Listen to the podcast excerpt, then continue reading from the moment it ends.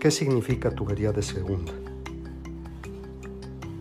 Bueno, eh, los errores o más bien los defectos o los enemigos principales del acero podríamos decir que es en primer lugar la humedad. La humedad acelera mucho el proceso de oxidación de la tubería y el enemigo principal de la tubería es la oxidación. La oxidación se presenta en tubería negra y también en tubería galvanizada. Algunas personas piensan que la tubería galvanizada no se oxida, pero no es cierto.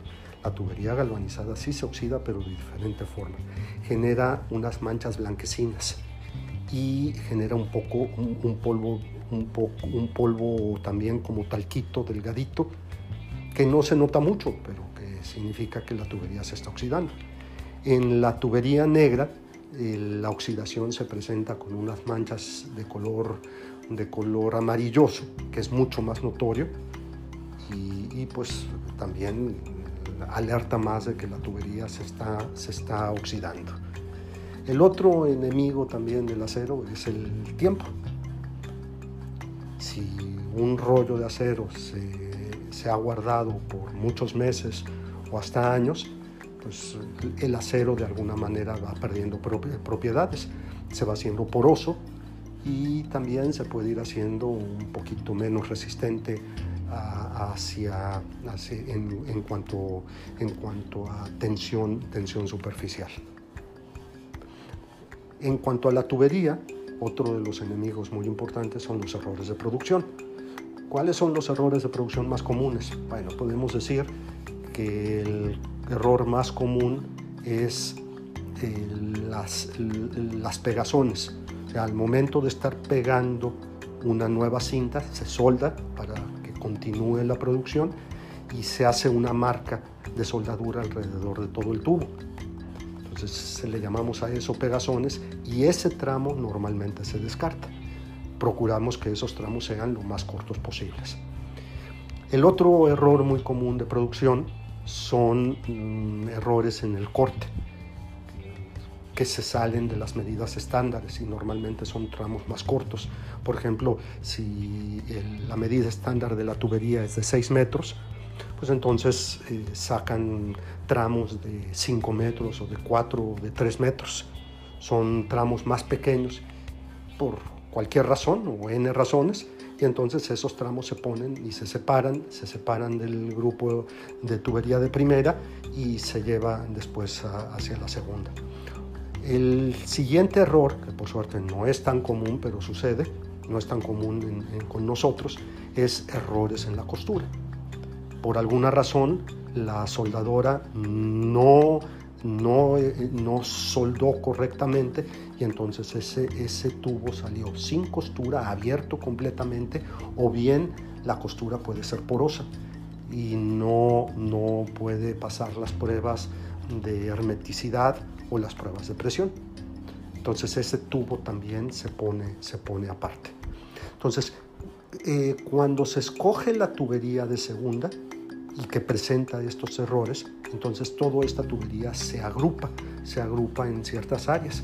La tubería de segunda, mm, estrictamente hablando, la tubería de segunda no se, puede, no se ofrece al mercado seleccionado se ofrecen paquetes atados en donde pueden venir todo tipo de diámetros, todo tipo de, largos o de, tramos y también eh, puede tener problemas de oxidación, que probablemente es lo más común, y también tiene o presenta problemas de problemas en la costura, de que no cerró este es uno de los errores o de los problemas menos deseados para la gente que compra tubería de segunda.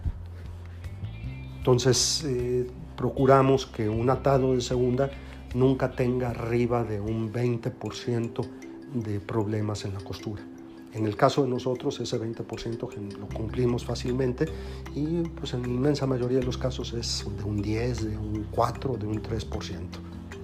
Desde luego también la tubería de segunda no viene en atados de pentágono o atados formales Y, estos atados pues son simplemente atados que se hacen con, con lazo y pueden ser pues, sin ningún tamaño definido y se les van entregando al cliente y, este, y, en estos atados de diferentes pesos.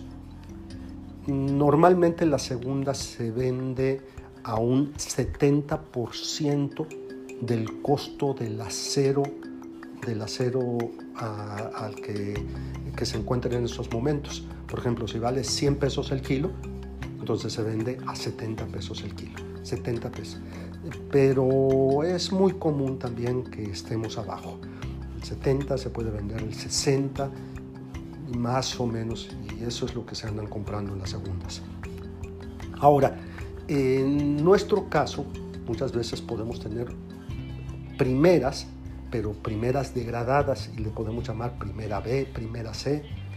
Y, y es el caso, por ejemplo, de que tenemos la tubería empaquetada y entramos perfectamente comerciales, perfectamente soldado, tubería acero de primera, pero por poca rotación que hemos tenido de ese producto, lo hemos tenido almacenado por mucho tiempo solamente presenta problemas de oxidación. Simplemente la oxidación ya lo degrada, no lo lleva al nivel de segunda, pero sí podríamos decir que es una primera B si sobre todo cuando la oxidación es nada más a nivel de mancha. Si ya es un óxido penetrante que no se puede quitar con nada, aunque le pongas limpiadores o, lo estés limpiando y todavía penetra, porque ya se ha metido mucho, mucho dentro del, del tubo, pues entonces ya podríamos decir que ese que ese tubo ya implica un error más severo y lo podríamos llevar a una especie de, primera C.